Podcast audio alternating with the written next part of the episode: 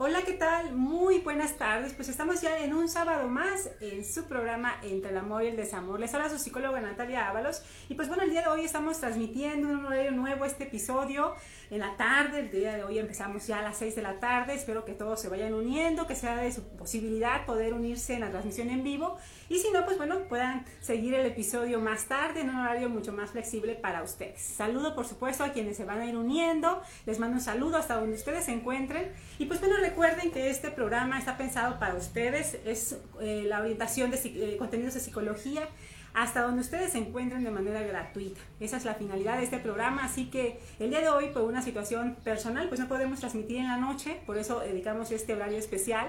Les pido a todos, por favor, su comprensión y que bueno, puedan compartirlo para aquellas personas que puedan ser, que pueda ser este un contenido de interés y que en este momento lo estén necesitando y que quizás no pueda tener la atención de un profesional a su alcance en este momento, quizá por cuestiones eh, de distancia o también en cuestiones económicas. Entonces, este programa está pensado en contenidos que te ayuden a mejorar tus relaciones interpersonales, tu relación en pareja y tu vida familiar también, por supuesto, de una manera mucho más saludable, que puedas manejar este tipo de relaciones de una manera mucho más saludable. Así que saludo, por supuesto, a Dalia Pérez, que se ha conectado ya desde, nos manda saludos desde el Istmo de Tehuantepec, a Patti Meléndez también, que nos manda saludos, también es psicóloga, Patti, un saludo, colega, a María González también que se une y a Karen Castellanos también que se une a, este, a esta transmisión. Déjenos ahí sus mensajitos de, dónde se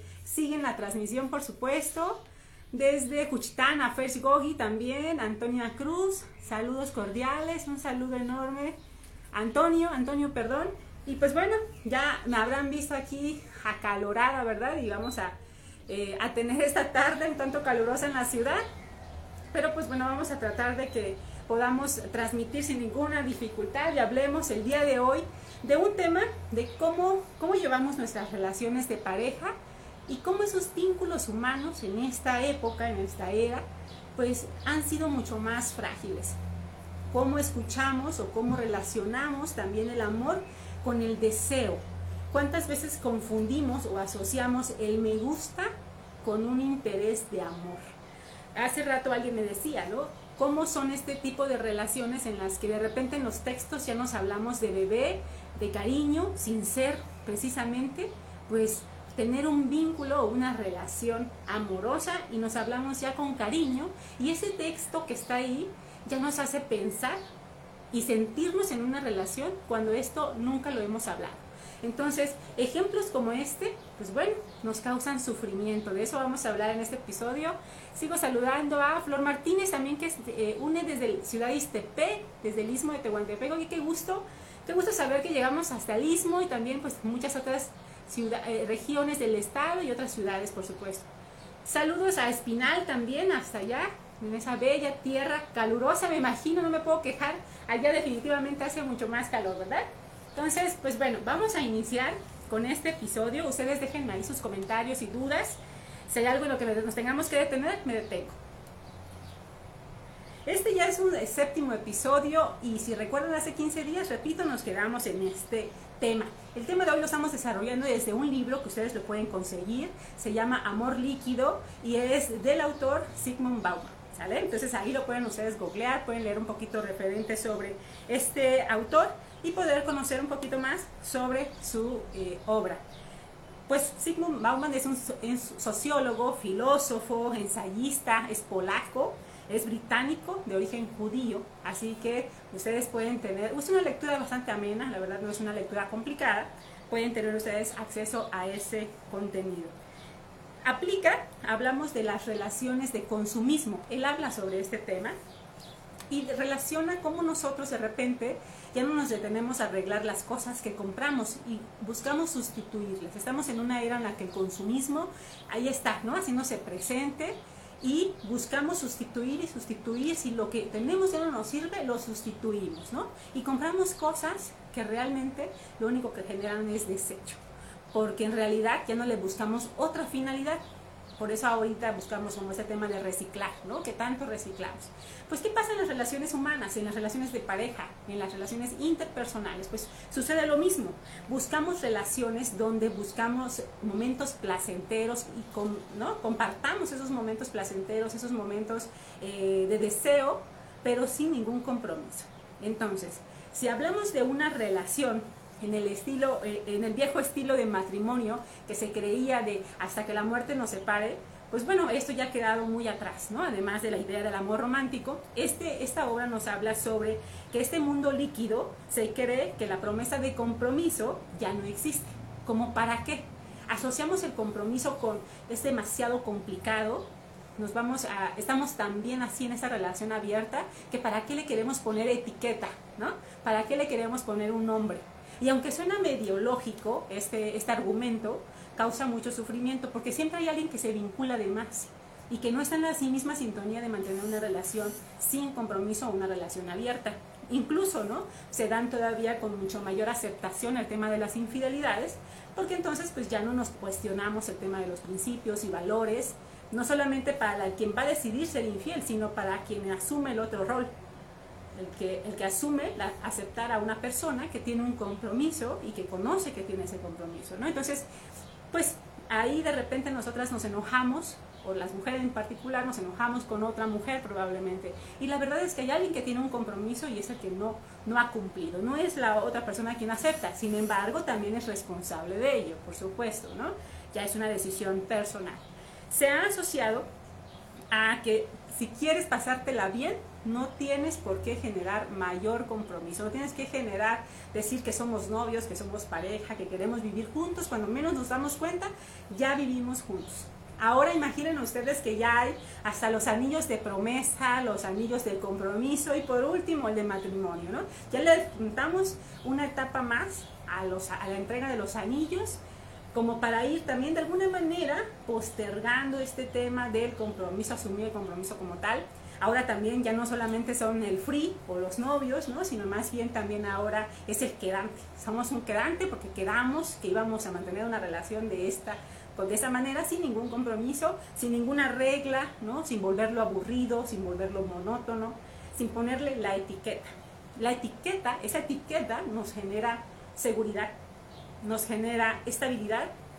De alguna manera ya nos está dando que esa persona está comprometida en cuidarme, en cuidar mi vida emocional, en ser responsable afectivamente. Imaginen si no le ponemos la etiqueta, ¿qué sucede? Se ha asociado que si quieres, por supuesto, tener este momento de placer, no debemos de ponerle ninguna etiqueta ni involucrarnos de más. La convicción de que el amor se puede aprender es real. Si nosotros no tenemos estas experiencias donde probablemente nos equivoquemos, no vamos a aprender a amar de manera saludable. Entonces, toda esa lista de, novios o exnovios o exnovias, ¿no? Que de repente queremos mantener en, el, en, la carpeta archivada de nuestra memoria, pues que creen, afortunadamente y gracias a ellos aprendimos a amar de una manera diferente a quien se supone está con nosotros en ese momento o para la próxima relación que yo decida tener. Entonces, tienen un papel importante esos exnovios o esas exnovias, ¿no? Nos enseñaron, nos dieron la oportunidad de mantener una relación, de aprender qué no debemos hacer en una relación. Eso nos lo, nos lo facilita esas experiencias. Si no tenemos esas experiencias acumuladas, entonces será difícil aprender a amar de, de manera verdadera. Esto es importante. En la sociedad líquida esto es una ilusión. Realmente aprender del amor es una ilusión se asocia incluso con amor, sufrimiento. Alguien hace muchos años me dijo, si quieres disfrutar, nunca ames, ¿no? Nunca ames porque vas a sufrir. Entonces, preferiblemente no te enamores, no, te, no, no le entregas tu amor a alguien porque va a terminar lastimándote. Esa asociación de esa experiencia que esta persona tuvo, si en aquel momento yo me hubiera quedado con esa, como, con esa, esa teoría, pues bueno, no tendría nada de lo que tengo en este momento por supuesto. Una fantasía, dicen que el amor tiende a ser una fantasía y por ello pocas personas se atreven a asumir este compromiso. Es una cultura, en una cultura de consumo como la nuestra, se opta por las soluciones rápidas.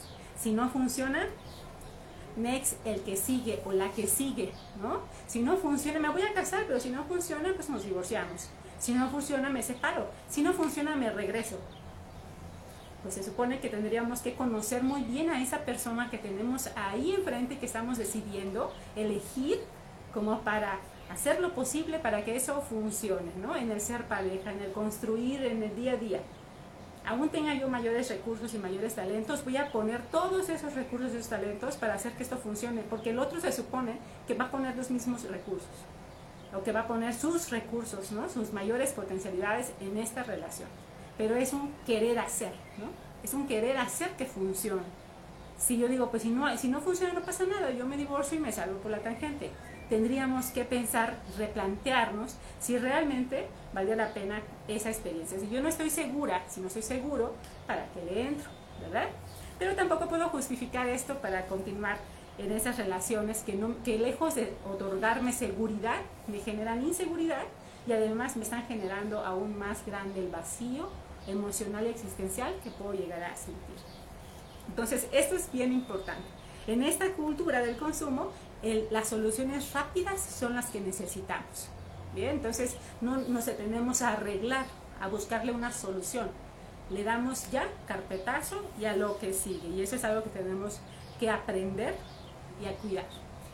Aquí tenemos bien presente, tenemos que tener bien presente lo siguiente, ¿no? Ojo con esto, ojo. Sin unidad ni coraje, ¿qué creen? No hay amor. Sin unidad ni coraje para mantener esta relación unida, no hay amor. Esto no justifica, no, no, no, no, por supuesto que implica justificar la violencia o el abuso, de ninguna de las maneras, ¿eh? eso sí definitivamente no, pero tampoco para salirme por la tangente, por lo fácil, ¿no? Por lo, si no tiene solución inmediata, entonces esto no funcionaría. No, no, no se trata de eso el amor. El amor es el anhelo de querer y, y preservar al objeto querido, preservar. Entonces tengo que cuidarlo, tengo que buscar tenerlo a mi lado, ¿no? Cuidarlo. También, por supuesto, procurar al otro, sin olvidarme que la prioridad de mi vida soy yo. Y después a las personas que amo. Pero primero tengo que anteponerme yo. Y esto no es egoísmo, es amor propio. El amor da seguridad.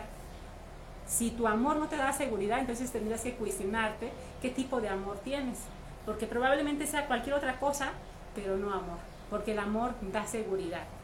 Si yo me comprometo en una relación, estoy entonces otorgando amor. Y si otorgo amor, otorgo vínculo, otorgo esta posibilidad de ser dos, ¿no? De dos formar un solo equipo. Pero si yo no quiero comprometerme, otorgaré placer, otorgaré un momento, otorgaré fantasía, pero no estaré otorgando compromiso ni amor. Si usted invierte en una relación, el proyecto que espera, por supuesto que es seguridad, ¿no? Por supuesto que es sentirse amada o amado, sentirse eh, que alguien más está ahí para procurarlo, no para hacerse cargo de ti, pero sí para procurar y sumar a tu vida, no para restar en tu vida. Tendrías que plantearte en qué tipo de relación estás. Se espera en una pareja que aplauda por supuesto que estás esperando que esa pareja que elegiste aplauda tus éxitos. Y que cuando hay algo que no sale de todo bien y que a lo mejor es, se acumula por ahí algo, una idea fallida, un intento fallido, ¿no? o, o, una situación que no funcione y no resulte como tú esperas, pues esperas al menos la palmadita de decir, vamos, la próxima vez el resultado será diferente, inténtalo. Motivación, que esté ahí en las buenas y en las malas, decimos, ¿no? que sepa poder dar palabras de aliento, que sepa también, por supuesto, procurar y cuidar, que sepa estar en el apoyo y que tú estés también, porque de repente en esta sociedad también líquida buscamos solamente que alguien satisfaga mis necesidades, pero yo no otorgo. Entonces aquí tendríamos que replantearnos y cuidar muy bien qué es lo que estoy pidiendo y qué estoy dispuesta a dar. Y si esto que estoy y, y por otro lado, ¿no? Si esto que estoy dispuesta a dar, estoy dispuesta a recibirlo. Porque en muchas ocasiones de repente se asocia el amor, en el otro polo extremo, el amor con el sufrimiento. Y si yo no estoy dispuesta a recibir, pues entonces tampoco eso va a ser amor. Porque ¿qué creen? Lo que tú tienes capacidad para recibir, esa es la capacidad que tienes para valorarte y la muestra de amor propio que tienes hacia ti. Si yo otorgo mi esfuerzo, mi dedicación, mi amor, mi cuidado, mi protección a alguien más, tendría que estar dispuesta a recibir lo mismo. Y si no es lo mismo, porque el otro no, no lo puede dar, puede dar otras, muchas otras cosas. Y yo decidiré si estoy dispuesta a recibir eso. Pero, ¿no? Se supone que en, en, esa intensidad de amor, ¿no? O esa, más bien, esa capacidad de amor que tenemos para darle al otro de cuidado y de seguridad, tendríamos que recibir lo mismo. Si no hay correspondencia, tendríamos que cuidar en qué estamos invirtiendo nuestro tiempo y nuestro, nuestro sentimiento, por supuesto. Esperamos que estén en los éxitos, pero también que estén en las derrotas. Es, ese amor, ese amor que, que acompañe en la soledad, ese amor que esté ahí procurando, eso es lo que nosotros queremos en esa correspondencia. Ser dos implica aceptar que creen un futuro juntos. Ser dos implica eso por supuesto que implica aceptar un futuro juntos y que ese futuro quizá no sepamos hacia dónde podría llevarnos. Podríamos tener una idea, una idea vaga, pero no necesariamente tengamos la certeza de hacia dónde vamos a ir. Entonces, ser dos implicaría aceptar ese futuro indeterminado. ¿no? El fracaso de una relación amorosa es un fracaso de comunicación. En la mayoría de las veces es un fracaso de comunicación. Hay dos eh, perversiones que debemos considerar en el amor. Una es la pereza. Queremos relaciones fáciles, queremos relaciones que no nos generen complicaciones, queremos relaciones donde nadie rinda cuentas, donde sea espontáneo y fácil. Y la otra perversión en el amor es querer cambiar al otro. Yo acepto esto, pero sé que lo puedo cambiar, que lo puedo modificar. Entonces, ¿De qué se trata? ¿Estás amando a esa persona auténticamente o estás amando la versión que tú crees que mereces tener y que lo puedes modificar en esa persona? Porque no es un objeto, no es una masa moldeable, es una persona. Tendrás que cuestionarte, en realidad, qué es lo que estás buscando. Cuidado con estas dos perversiones en el amor. Una, la pereza, las relaciones fáciles. Y dos, la, la intención de querer cambiar al otro pues está medio, ¿no? Es medio, pero yo lo puedo modificar. Ah, pues porque constantemente estamos diciéndole al otro que esperamos y cuando menos nos damos cuenta ya estamos transformando a esa persona en un ser que no es. Para que una relación tenga futuro debe existir compromiso. Si este no existe, no hay amor y por lo tanto no hay vínculo. Eso tendríamos que cuestionarnos. El amor se asocia hoy en día solo con el placer con los buenos momentos, con el encuentro fugaz, sin generar mayor compromiso, sin estar en los momentos no tan placenteros. Oye, yo estoy contigo, pero a mí no me cuentes tus problemas, ¿eh? a mí no me cuentes que tienes esas... No, no, no, no, para mí es solamente pasárnosla bien, como una relación ¿no? Eh, extramarital, ¿no? o una relación de entre, una fidelidad. Solamente quiero pasármela bien, no estoy aquí para contarte mis problemas ni para escuchar los tuyos. No estoy aquí para saber toda tu historia amorosa y de decepciones porque no es esa mi finalidad. No quiero un confidente, no quiero un psicoterapeuta, ¿no? no quiero un psicólogo, lo que quiero es solamente pasar el momento. Y de repente, pues ese momento fugaz de deseo y de placer se queda ahí, en ese momento fugaz. Y después hay que volverlo a llenar con alguien más, con otro encuentro sexual fugaz. Entonces, tendríamos que checar de qué nos estamos nutriendo de comida nutritiva, ¿no? O de comida chatarra, que nos quita el hambre, pero no nos nutre. Lo mismo aplica con las relaciones interpersonales. La dualidad entre lo bueno y lo malo, entre lo negro y lo blanco, esto ha quedado atrás. Hoy en día ya no hay esa diferencia. Y cuando ya no hay esa diferencia, entonces nos es mucho más difícil poder dimensionar hacia dónde nos inclinamos en la balanza esa falta, ¿no? esa, esa, esa dualidad que ahora ya no la tenemos tan clara, podemos pendular de un lado a otro. Y por eso entonces ahora existen las relaciones péndulo, relaciones que van y que vienen, que van y que vienen, que van y que vienen, solo en los momentos, como decía, placenteros. Esa frontera de dicha dualidad ahora ya no existe. Entonces tenemos que tener ahí observándonos, ser conscientes de nosotros, para tomar esas decisiones. Cuando el amor real llega, las personas no están dispuestas a recibir, esa es una de las consecuencias que nos dejan estos amores insanos, los amores patológicos, los amores tóxicos. Cuando ya nos defendimos tanto o cuando entro a, este, a estos amores de consumo, entonces sé que no me puedo vincular. Y si no me puedo vincular, entonces me estoy defendiendo todo el tiempo. Hay un apego evitativo que se está reforzando en nosotros, ¿no? El apego evitativo es aquel que me impide generar un vínculo con alguien y solamente estoy por momentos y me desaparece. Entonces, cuando esto sucede, aquí tenemos que tener como mucho cuidado porque pues nos está generando vacío, ¿no? Nos está generando depresión, nos genera ansiedad también por cosas no resueltas y cosas no habladas, nos genera, por supuesto, el estrés de hasta cuánto va a durar esto, ¿no? Cuándo no. Entonces, generalmente las personas que están del otro lado y que sufren por este tipo de amor, pues resulta ser que la próxima aprende a defenderse, a cuidarse en exceso. La próxima vez que alguien llegue con quizá muy buenas intenciones, estará defensiva casi todo el tiempo, viéndole en dónde está el error, en dónde está la posibilidad, ¿no? De que me haya mentido. Eso lo va a encontrar constantemente ahí. Entonces tenemos que tener mucho, mucho cuidado. Estar viendo peras en el olmo todo el tiempo, ¿no? poder encontrarle ahí las rayitas y los desperfectos y, la, suspicacia al 100%, ¿no? sospechando que este llega a lastimarme porque no tiene nada bueno conmigo, ¿no? Y a lo mejor alejas a alguien que verdaderamente valga la pena. Entonces hay que tener mucho cuidado y cuidar que esas consecuencias por estar en este tipo de amores no lleguen a nosotros. En realidad es que Eres libre de hacer, ¿qué crees? Lo que quieras.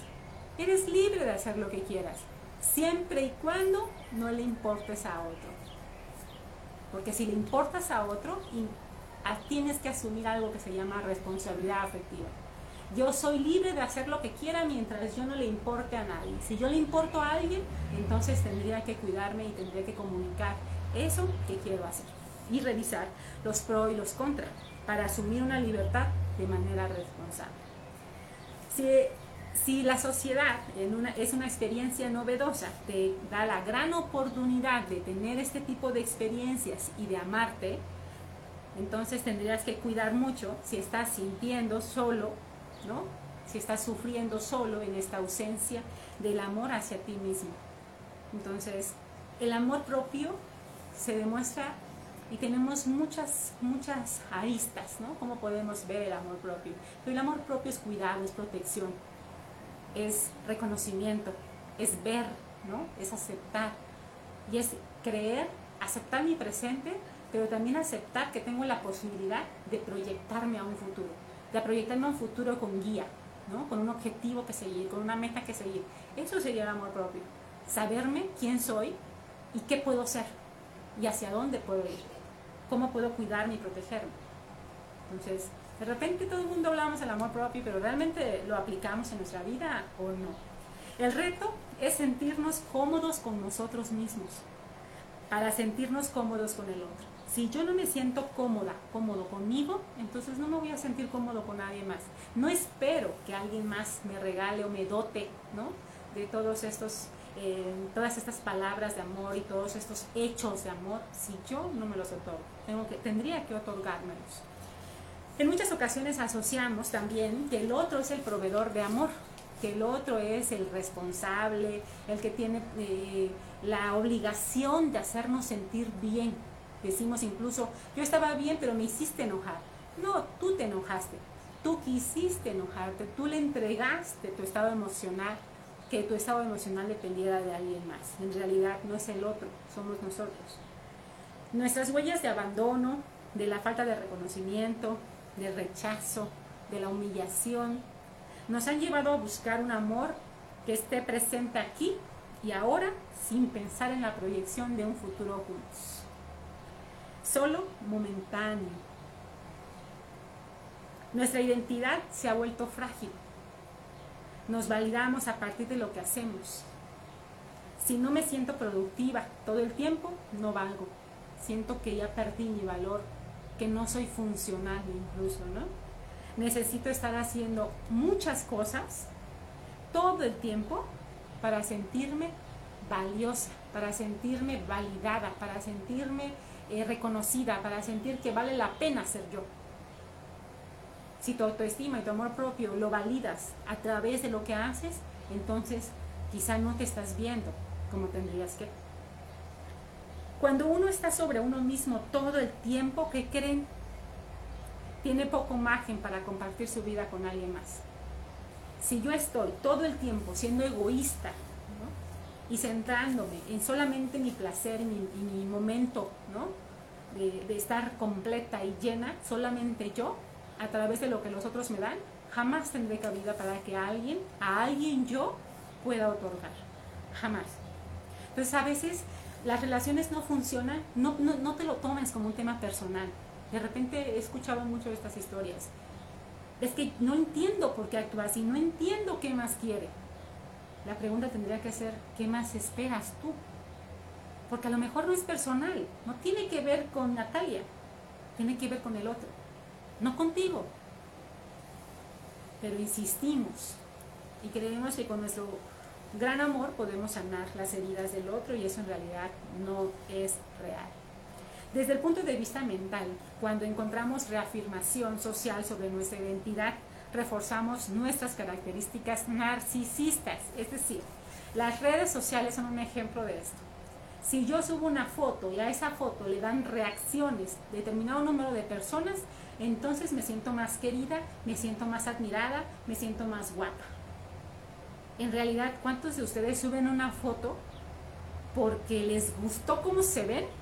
¿No? Porque a ustedes, o sea, la suben ahí como para que se guarden algún archivo en la nube, que se quede ahí, pero la subo porque a mí me encanta ver mis redes sociales y verme ahí. O subo mi foto para ver qué aprobación recibo de los demás. O subo mi foto de lo que me voy a comer, de lo que estoy aquí, para que vean dónde estoy, para que vean lo que me voy a comer. La verdad es que a nadie le importa qué diablos vas a comer. A nadie le importa. No, es cierto. No es cierto. A nadie le importa si tú te compraste una ropa de marca. Eso a nadie le importa.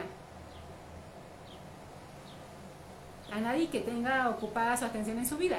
A quien no, pues sí, va a estar hablando de eso, ¿no? Pero si eso nunca lo vas a saber, ¿de qué te sirve? Un corazón, un me interesa, un like, ¿no? seguidores en Instagram, facilidades en Tinder, no me van a generar absolutamente nada, ningún beneficio en realidad. No me van a otorgar, no me van a hacer más persona. Al contrario, me van a ir restando. Porque cuando yo suba una foto y no tenga esa aprobación, entonces, ¿no? Sentiré que mi valía como mujer, como persona, estará por los suelos porque las redes sociales no responden a las personas.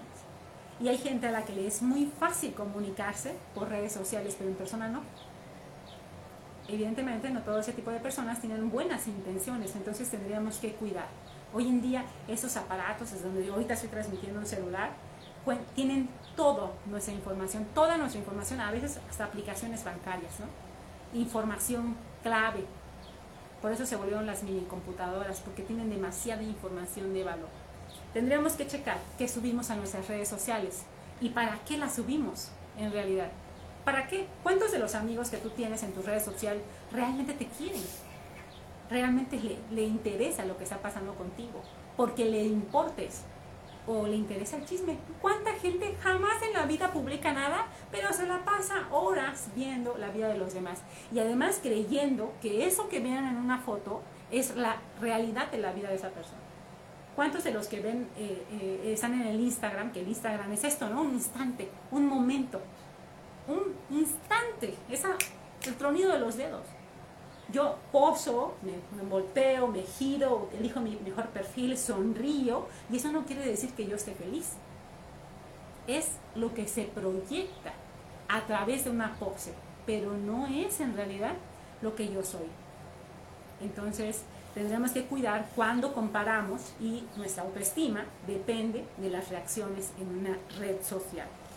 Entonces, cuidemos, cuidemos nuestra, nuestra, nuestro amor propio, cuidemos quiénes somos, reconozcámonos, aceptémonos y proyectemos esa vida futura, pero no dependamos de las redes sociales.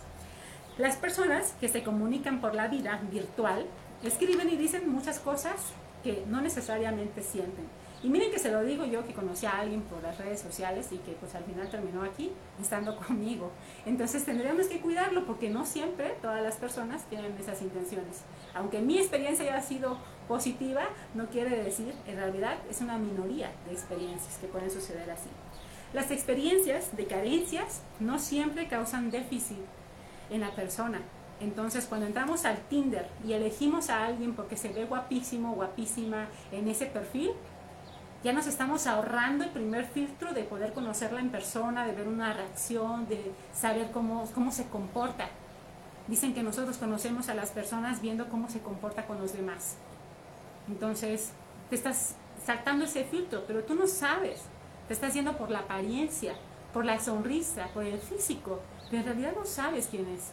Y le estás dando, ¿no? Estás seleccionándolo para compartirle tu necesidad de afecto o también tu necesidad de intimidad.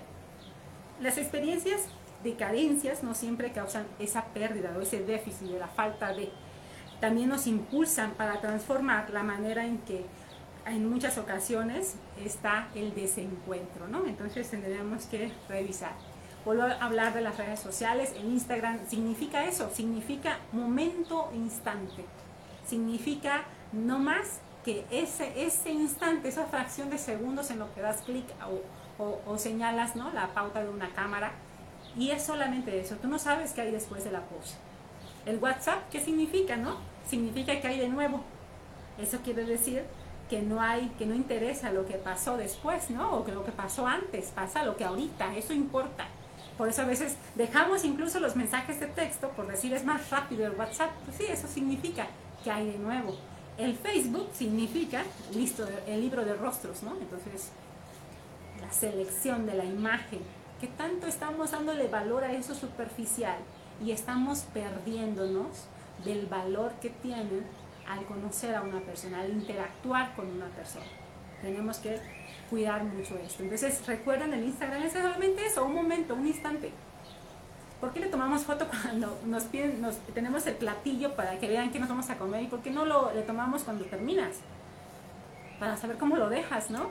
Digo, eso es parte de la realidad también y eso no pasa. El Twitter, pues procedente del inglés de un verbo que significa trinar, gorgojear, ¿no? Hablar. Entonces, por eso es el logo del pajarito azul. La paradoja de las redes sociales es que el cómo se siente una persona está determinado por el color de las palomitas. Me dejó en visto, ah, sensación de rechazo activada, ¿no? Híjole, ya le mandé 20, 20, 20 mensajes y no me contesta. Y veo que está en línea y no me contesta. Me dijo adiós hasta mañana y veo en una hora que sigue en línea. Y entonces está la persona sintiéndose fatal porque se siente rechazada, porque es resultado de esa sociedad de consumo. ¿A qué le damos valor verdaderamente? O alguien que también de repente espera, ¿no? Ya le hice tres invitaciones para, para salir, para que me, me, dé esos besos que me está prometiendo por los mensajes y me ha bateado las tres veces. Entonces, ¿qué esperas, no? Sigue determinando tu autoestima y el amor por ti, la respuesta del otro.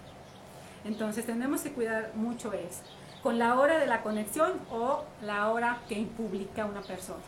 Y de repente empezamos a suponer y a generarnos una de historias, verdaderamente, ¿no? De historias así terribles.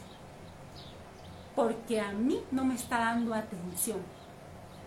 Porque a mí me dijo que ya se iba a dormir y no se ha dormido. ¿Y tú qué haces despierta? ¿O qué haces despierto esperando la respuesta de alguien que si no quiere hablar contigo, no quiere hablar contigo, esa es una realidad. que le depositas a eso? Lo que facilita al amor es que el amor nos permite trascender, nos permite trascender y generar ese equipo para ser más fuertes y estar juntos. Entonces nos permite trascender el vínculo. El amor y el compromiso dan como resultado una relación, un vínculo cuando estamos con alguien, pero no hay amor ni compromiso, pues jamás va a haber esa relación que tanto esperamos.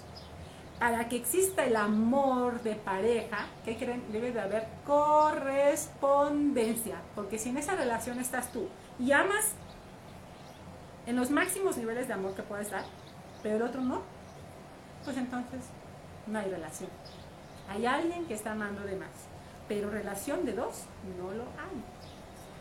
Pues ustedes me dicen cuántos se han enamorado en redes sociales, cuánto, cuántos se han sentido muy bien porque la foto que subieron recibe muchos likes, muchos corazones, muchos me encanta. ¿Cuántos se han enojado porque alguien me pone me divierta tu foto? ¿Cuántos han depositado la fidelidad de alguien o no se quedaron con, la, con el motivo de la ruptura de una relación y dos días después se enteran de muchas otras cosas en redes sociales. Y eso destruye y lastima profundamente eso que depositaste en la relación. ¿Cuántos están esperando a que alguien bondadosamente llegue a otorgarles la atención, el tiempo y el cariño que no te has otorgado tú? Crean, hace tiempo, ¿no? Eh, una, una, persona me decía, yo he dejado de hacer muchas otras cosas por mí, porque le he dado, le he otorgado, he estado cuidándola. Y resulta ser que ella no lo hace por mí. El tema es, tú lo haces esperando recibir. Lo haces aún sabiendo que no hay correspondencia. Porque si eso es así, entonces no tendrías que quejarte. Para eso tenemos que tomar decisiones más asertivas en el amor y de esa manera dejamos de sufrir, créanme, dejamos de sufrir. Entonces, aquí tomemos nota de todo esto y que tanto nosotros nos estamos transformando, estamos en una relación como resultado de esta sociedad líquida. Entonces, en, resumen y en síntesis, hablamos de la falta de compromiso. No esperemos una relación amorosa si no hay un compromiso. Tú decides. Es, esto es un contenido que puede servirte a ti y a muchas otras personas. Los vi a todos así como muy atentos, ya no me mandaron ningún otro comentario por aquí. Les agradezco, por supuesto, el tiempo. Se me fue súper rápido este, este, este, rato que estuvimos en la tarde. Espero que, pues bueno, puedan compartirlo para que este contenido llegue a muchas personas que lo necesitan. Porque verdaderamente, créanme, la gente sufre a través de las redes sociales como resultado de esta nueva manera de relacionarnos. Así que ustedes tómenlo en cuenta. Les mando un fuerte abrazo. Agradezco mucho que se hayan unido, que, que sé que hay está aquí varias personas que siempre están a las 8 de la noche, como Doris Pineda. Doris, un abrazo, querida Doris. A Dalia Pérez, por supuesto, que es una fan destacada de esta fanpage. A Flor Martínez también, que se pudo unir. Y que bueno, a Karen Castellanos también, que está con nosotros cada sábado y que pudieron unirse a esta transmisión ahora en este horario. Es por única ocasión, el próximo sábado nos veremos a las 8 de la noche. Nos vemos, fue un placer estar con ustedes. Un abrazo.